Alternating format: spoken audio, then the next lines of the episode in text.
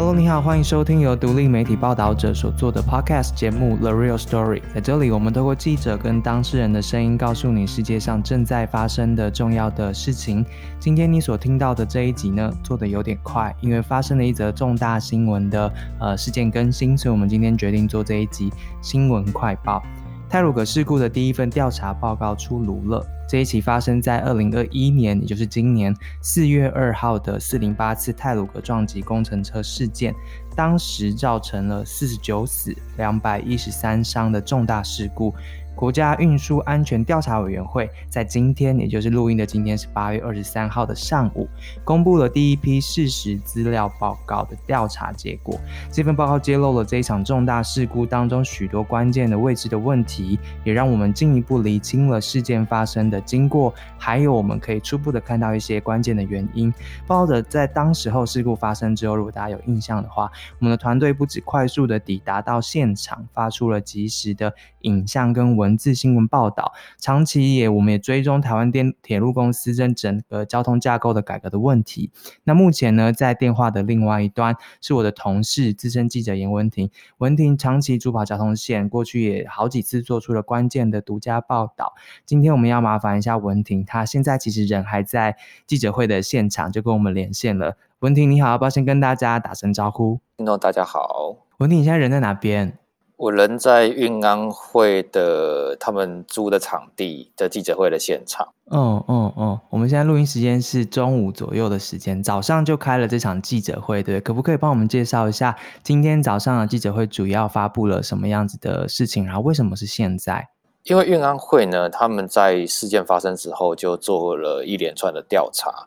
那这一次发布的那个叫做事实资料报告。那所谓的事实资料报告呢，它就是把他们所有调查到的客观的证据跟所有的数据，全部都写得很清楚，在报告上面全文都可以刊登在那个网络上都可以查得到。那那个程序大概就是说，他们先很客观的把这些事实资料全部都不带偏颇、不带任何主观意识的，把它全部都记录下来。刚刚有讲到，这是一份根据客观事实做成的报告。做这份报告的组织，刚刚提到了是这个国家运输安全调查委员会。可不可以先让我们理解一下，为什么是这个组织？他们是怎么样组成的？然后是哪一些委员？他们在进行这样的调查？那现在这个记者会这个时间点，这份调查的定位是什么？好，运安会呢，它的前身其实叫做飞安会。就是我们在一九九八年发生的大圆空难，在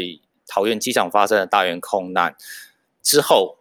才成立一个叫做飞安会，就是针对于所有的飞航飞机类的，它只要有事故都会进行这样的调查。那这个是一个国外国际组织很行之有年的一个调查机制，主要都是在针对于航空的部分。那为什么会改成运安会呢？其实就是因为我们在几年前发生普悠玛事故之后，大家觉得呃政府自己调查的内容可能没有办法得到大多数国人的认同，所以希望过去一直很有这样经验做非安客观调查的非安会，可以升级成运安会国家运输安全委员会来帮忙调查所有的，包括铁路。包括航空，包括嗯航海，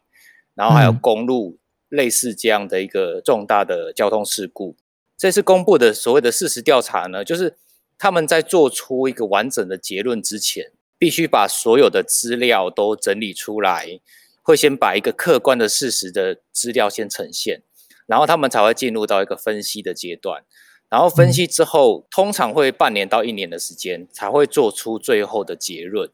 然后他们结论的最后面会有一个改善建议。其实这个改善建议它是有一个法律效力的，就是说你必须要改善完成，我同意运安会同意之后，你这个案子才能够结案。了解。比如说像这一次，呃，像普悠玛事故，呃，今天主委其实就有提到，就是说那个的改善建议、改善报告呢，已经送到运安会了，但是他们委员并不认同。所以已经退回，请他们重写，就是说过去希望他们改善的项目没有完成，必须持续的改善当中。那个这个是呃目前运安会的一个基本的运作。了解这一次的报告其实有几个蛮重要的关键。那那文婷可不可以帮我们介绍一下，我们有从这个报告里面可以发现什么我们过去不知道的事情呢？嗯，这次的报告里面呢，其实他一开始的时候就先说了，呃，关于那个掉在轨道上的大货车发生什么事情。呃，就是这个大货车呢，它掉在轨道上是一件很不寻常的事，但是他们在经过把大货车的所有的行车记录器跟他所有的维修记录都拿出来检视之后，发现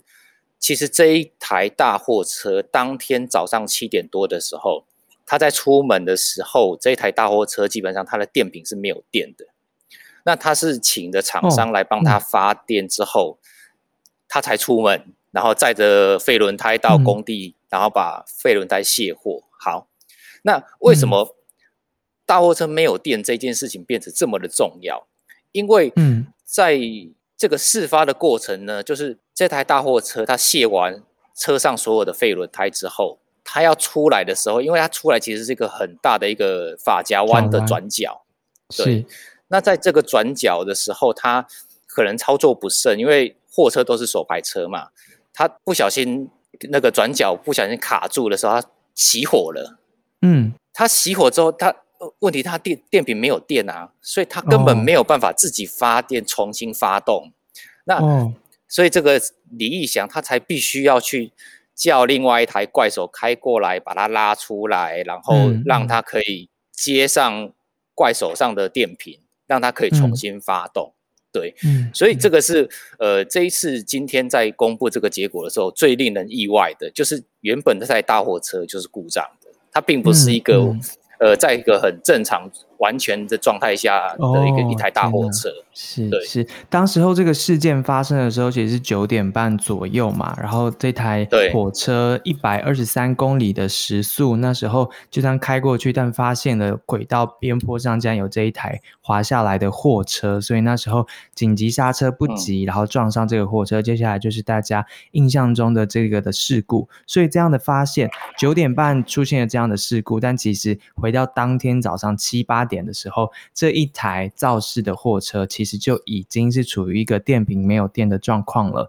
所以后来在呃边坡上面，在载送废轮胎的过程当中，才会出现这样一连串的它熄火，然后没有办法自己。起来，然后在转弯上面出现问题啊，等等等这样的事情，所以这个发现其实蛮关键的。那同时当然也点出了那一天是清明连假，然后有找到证据说，其实那时候是呃有明文在群组里面告知大家是必须按照法定规定是要停工，而他们那天的工地现场是没有停工的，对不对？这是另外一个运安会的发现。对，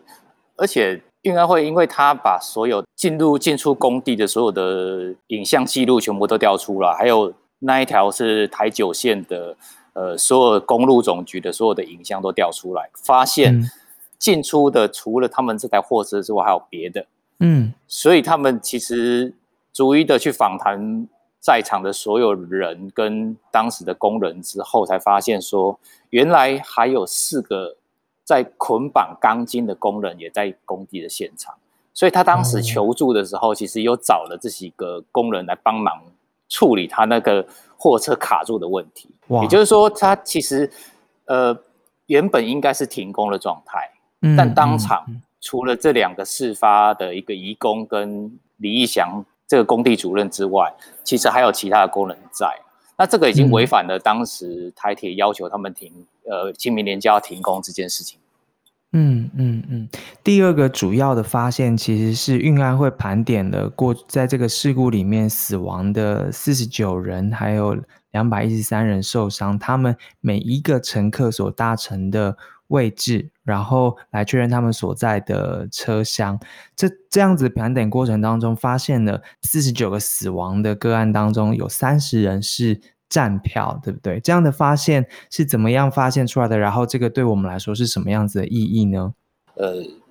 总共四十九个人死亡呢，扣除驾驶两位之外，其他的四十七个人，那运安会呢，逐一比对每一个人的车厢的位置。然后有些人因为完全没办法比对，所以他们甚至把他们的行李在哪个位置发现的，然后搜救是在哪个地方找到的，然后逐一的标示，然后去确认每一个人的位置。好，虽然尽力做到这样，但是还是有四个人是找不到他是在哪一个车厢里面的。嗯，好，所以我们在加总的时候会觉得说，哎，为什么四十七个死者中三十个站票？坐着的有十三个，那剩下四个人是谁？就是没有办法辨辨识说到底是在哪里的。好，嗯，那这个东西为什么那么重要呢？其实就是因为大家有在探讨说泰鲁格或者普悠马号适不适合卖站票。嗯，那所以这一次在探讨这个调查事故的时候，其实也在分析每一个人的位置以及他撞击的时候的当下他所在的位置，来去判断说这一台车子它的设计上。有没有问题，以及每一个人是不是都有在他的位置上，以及他在那个位置上的存活率有多高？其实这是一个事故调查很重要的一个项目。那这一次的发现就是说，呃，我们撞击的是第八节车厢，它第八到第五节呢，呃，有百分之八十二点一的死伤都是在这个位置上，尤其是。在车厢跟车厢之间不是有个空间嘛？就是我们如果要穿越车厢跟车厢，不是有一个比较大的空间，可能会设置厕所或是是车门的位置。嗯，在车辆的术语上，它叫做溃缩区，溃就是崩溃的溃，然后缩是缩小的缩，就是他们在测试车辆两节车厢撞击的时候，希望能够用这一个空间去吸收强大的撞击力。那这一次的发现，其实，在第六到第六跟第七节车厢之间，这里站了大概有十几个人，嗯，然后里面确定就是确定的啦，就是不确定的就不算了，就是确定的有八个人是死在这边的，嗯，也就是说，溃缩区其实造成的死伤是很严重的，但是因为运安会只是把这个事实呈现出来，还没有到分析阶段，对啊，所以他没有办法。在现阶段，他不会去做一个评断，说站票是对或错，因为呃，今天我们有进一步询问运安会说，那接下来你们要怎么做？他们接下来会针对于不同的车种、不同的车速，用电脑模拟的方式去模拟哪个位置的冲击力是最大的，那再来去分析这样的车种适不适合卖站票。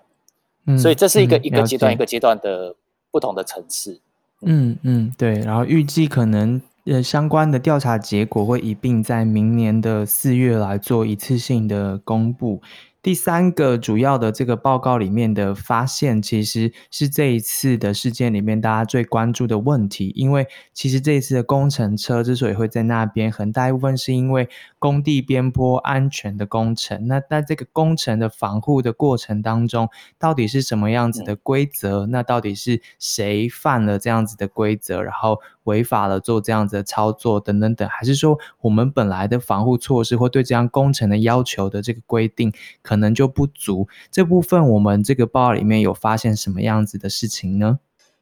这一个边坡呢，其实它过去曾经有一块大石头从这边掉下来，然后它掉到的位置大概是轨道跟轨道之间，幸好没有造成伤亡。在事故之后，其实我们报道者有写了一篇关于这一篇泰鲁格事故的后续调查。然后台铁的工地跟安全规划是长期松散这一篇，好，那其实我就已经有提到说，当时为什么这边会做这一个工程，其实就是因为有落石出现的缘故。好，嗯，那当你需要做工地的时候呢，它就进入到所谓的工地的管理。那我们这一次运安会在做这一次的事实资料报告的时候，清楚的指出说，这一个工地在发包的过程当中，发包的台铁跟负责设计的联合大地，他们都没有针对于这个工地的边坡，就是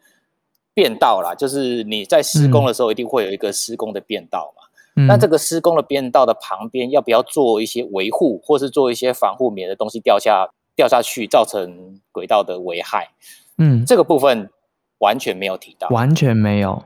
对，完全没有提到，而且他们是把所有的招标资料，然后细部设计的计划跟所有细部的设计图，全部都翻找过了一遍，然后发现并没有针对这些变道旁边的护栏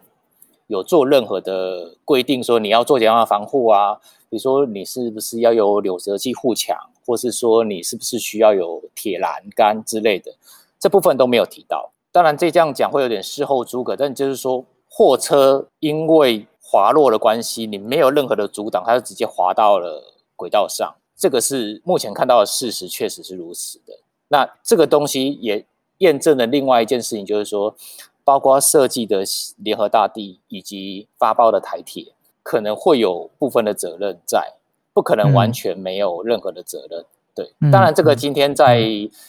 运安会，运安会没有没有义务，也没有权利去指责任何一个单位啦。但是我们从这样的事实就要看得出来，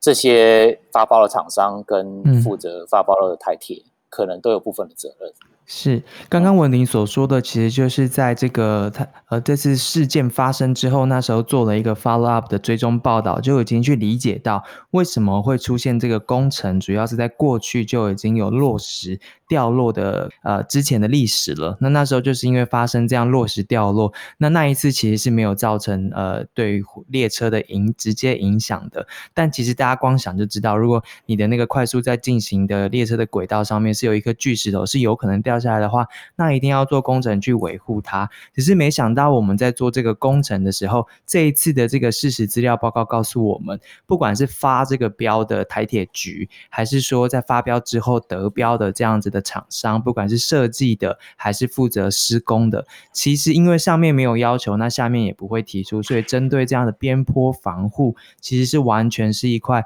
漏掉的情况。所以在他们施作的过程当中，这个工程是不包括这个边坡防护的。这其实听起来蛮令人。惊心动魄的，就是，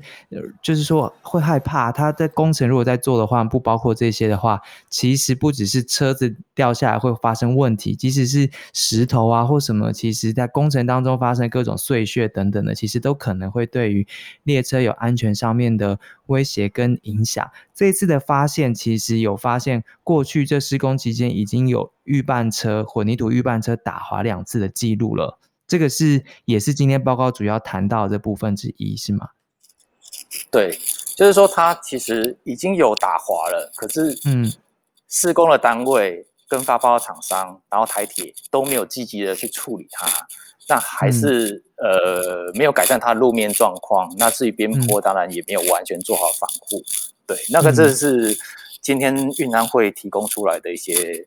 重要的证据。这次这个资料报告，呃，事实资料报告，让我们看见了这几个重要的发现之后，其实这只是一连串调查的第一步，对不对？那这个事实资料报告出来之后，台铁局目前有表示怎么样子的回复吗？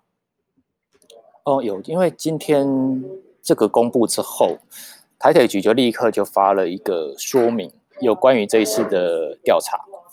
那它主要的说明大概就是说，因为这次是工地发生问题，所以他们已经针对两百零四件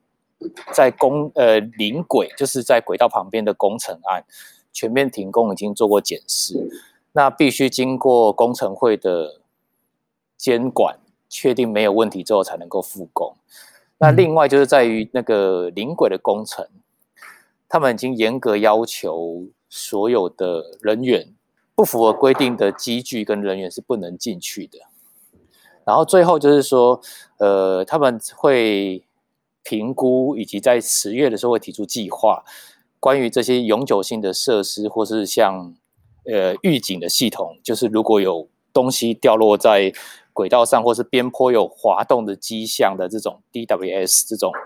天然灾害的告警系统，希望能够争取预算能够来建制。那这是今天。台铁局的说法，那当然他们最后还是会说，呃，他们是尊重运安会的调查。嗯，了解。温婷，你你主跑交通线这么久，然后这几年也很不幸的几个大型的事故，然后你都有做这样子的报道，你觉得这样子的运安会的这份报告对你来说有什么特别意外，或是你觉得大家要特别注意关键或追踪的？方向吗？然后台铁局的目前这样的回复，对你来说，呃，你怎么看他们的回复呢？因为泰鲁格事件，我觉得跟过去的交通事故，呃，比较不一样，是说它是一个有东西掉进去，或者车子掉进去，然后嗯让火车出轨。那这个跟比如像普悠马事故，它是因为超速出轨，完全不一样。因为这个的原因不一样，会造成所有的结果都是不一样的。好，嗯那这一次的泰鲁格事件会让我我长期主跑这个交通线的时候，我会很惊讶的是，他们连在工地周边的管理都没有做好，尤其是在一个不应该施工的时间，居然会有人在那边施工，然后还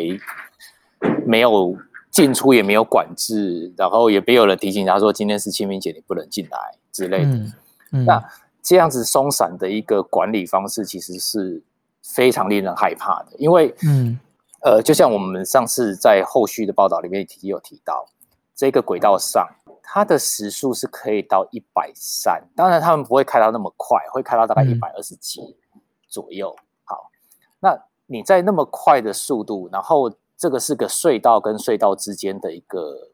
区域，司机在开出来的时候。他其实必须要有一秒钟到两秒钟的时间，他的瞳孔才会恢复正常。那也就是说，它会有一秒到两秒的时候，他是没有办法很清楚的看到车前方是什么东西的。嗯如果在这个状况下有发生任何一个小差错，或是有动物跑出来，或者是说有石头掉下来，基本上是完全来不及反应的。嗯那我会觉得说，台铁在这个事故里面，他不可能完全没有责任。他有没有办法提出一个很具体的改善方法？目前看起来，我觉得都是比较表面的改善，就是我避免类似的状况再发生。嗯，可是我我不需要去提到一点，就是说我其实比较关心的事情是，你对于事故的态度，就是当你发生事故的时候，当然很遗憾，大家都知道，好，嗯但是你的态度是，我怎么样去寻找我可能的破口，或我可能的问题点在哪边？我觉得台铁或交通部在这件事情上并没有做到，他只是把工地都检查过，确认都没有事情的，我们下次不会再发生了。嗯，可是以目前他们的管理方式，我担心的事情是：好，你工地下次不会再发生意外，可是会是另外一个部门发生意外。嗯它是一个整体没有螺丝都没有锁紧的状态。我觉得这是我这一次看到泰鲁格事故我最害怕的一点。其实你的你的采访很多时候都有跟包括台铁员工，不管是他是官方的受访，或是说匿名的接受你的访问，他们内部的人怎么看待这次事件呢？嗯，其实内部的员工，我觉得他们对这件事情基本上，比如说震惊或是说惊讶的成分居多，因为嗯嗯，他们没有想过，呃，在普悠玛发生这么严重的伤亡事故之后，我们居然在短时间内又发生另外一起，而且还更严重。嗯就是在一个交通单位来讲，当它发生重大事故之后，理论上来讲，各个单位应该螺丝都锁得很紧，很怕再发生类似的错误。嗯但是在这一个泰鲁格事故发生的时候，当下所有人都非常的惊讶，就觉得说嗯，怎么可能会再发生呢？嗯当然有我认识的很多的台铁的员工，其实他们对内部当然有一些想法跟意见，也愿意提出来说，其实台铁必须要好好的把制度面跟所有的员工的士气怎么去做完整的改善。我为什么会提到员工的士气呢？其实当一个组织如果他做得好，没有人会称赞你。嗯，但是你做不好，我要处罚你，我要扣你的年终，我要扣你的考绩。在这样子一种比较恶性循环的一个氛围里面，我觉得这个组织是很难变得更好的。嗯那嗯这个是我觉得，呃，不管是交通部或是行政院，必须要尽早的正面的面对这个问题，因为嗯当你的整体的员工士气都是这么低落，然后每个人多一事不如少一事，然后能偷懒就尽量偷懒的状态下，每天肩负的呃六十万到八十万人的输运的人口，嗯。我实在很难想象说这样的状态为什么有政治人物敢睡得着觉，就是这个是一个非常严肃的话题。我回到就是比如说像台铁的改革，我觉得嗯，这个已经不是一个交通部或者台铁能够解决的事情当他把所有的责任全部都丢给一个部长，要他去解决这个问题的时候，我觉得基本上这个政治人物必须要负起很大的责任，就是嗯，因为它牵涉的范围太广了。比如说，你这个国营事业，它的退休抚恤、你的奖惩制度，这些都必须要有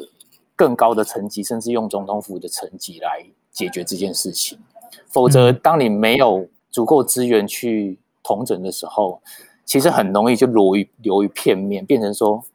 我只能看到问题改问题，但是我没有办法真正解决它核心内整个团体士气是低落的状态。嗯嗯嗯嗯，对，因为其实嗯，我们这种外行人看，就是光从普悠马号，然后后来报道者一路做了好多的报道，然后试图。呃，影响让他们公布这样的调查结果，然后现在又发生泰鲁格事件，光我们这种外行人看都会觉得哇。好密集哦，然后会担心我们自己的安全。那更何况是他们自己，如果作为里面的员工，他每天就在那个火车上面，有的是车长啊，有的是负责开车，有的在上面做服务的。他们当然也更担心自己的安危吧。那当然，像你这样子长期跑交通线，以及文林家里面其实跟铁路也有一定的渊源，看到这件事情的感受，应该比我们更更感叹一些，对不对？就一直写，一直写，但发现事情还是这样子。对啊，但有时候真的觉得蛮无奈的，就觉得说，其实，呃，他可以更好。然后只要每个人做好他分内的工作，台铁是不会变成这样的。但是却很难，有时候会觉得说，嗯，这种事情为什么会一而再、再而再发生？而且都是一些小螺丝或是一些小细节没有注意到。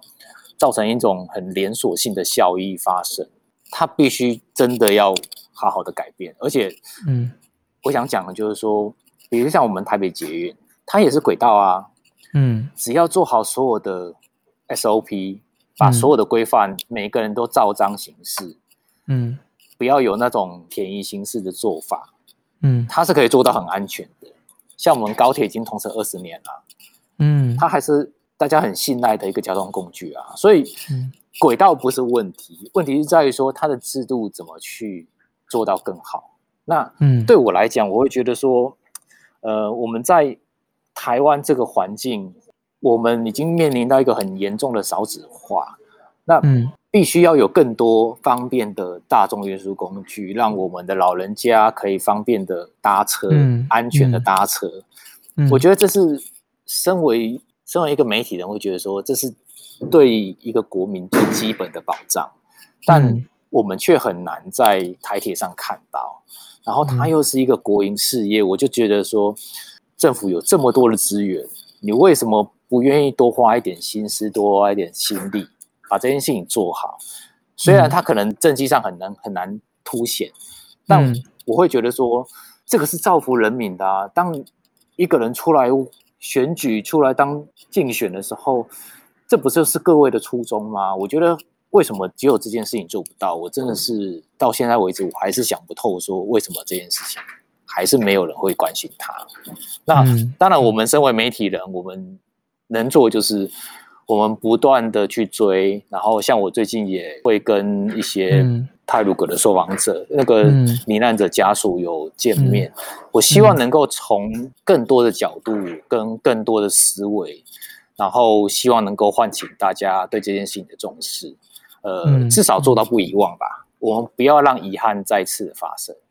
嗯嗯，很很谢谢文婷一路投入这么多的心力在追踪这一类的事件，然后希望可以让我们看到可以改善的着力点跟可能性。如果听众们自己本身，如果你是你的工作跟这个相关，或是你的专业跟这个相关，然后你觉得呃，或者你的家人在这样的相关事件当中受到了什么样子的影响，甚至他就这样离开了我们。然后你觉得有更多我们呃应该可以发现的事情，或是你有什么样子的想法，你有什么样的经历，你看见的事情想要告诉我们，都可以通过各种管道跟报道者联络。那我们可能就我们一定会把这样子的事情转达给文婷，那文婷就会在适合的时候，或许就跟你们联系。那这需要大家一起把眼睛打开来，然后啊，或是嘴巴张开来，让我们可以知道更多重要的事情，在不同的角落，可能都深刻的影响着我们。很谢谢文婷今天的时间，你还在那个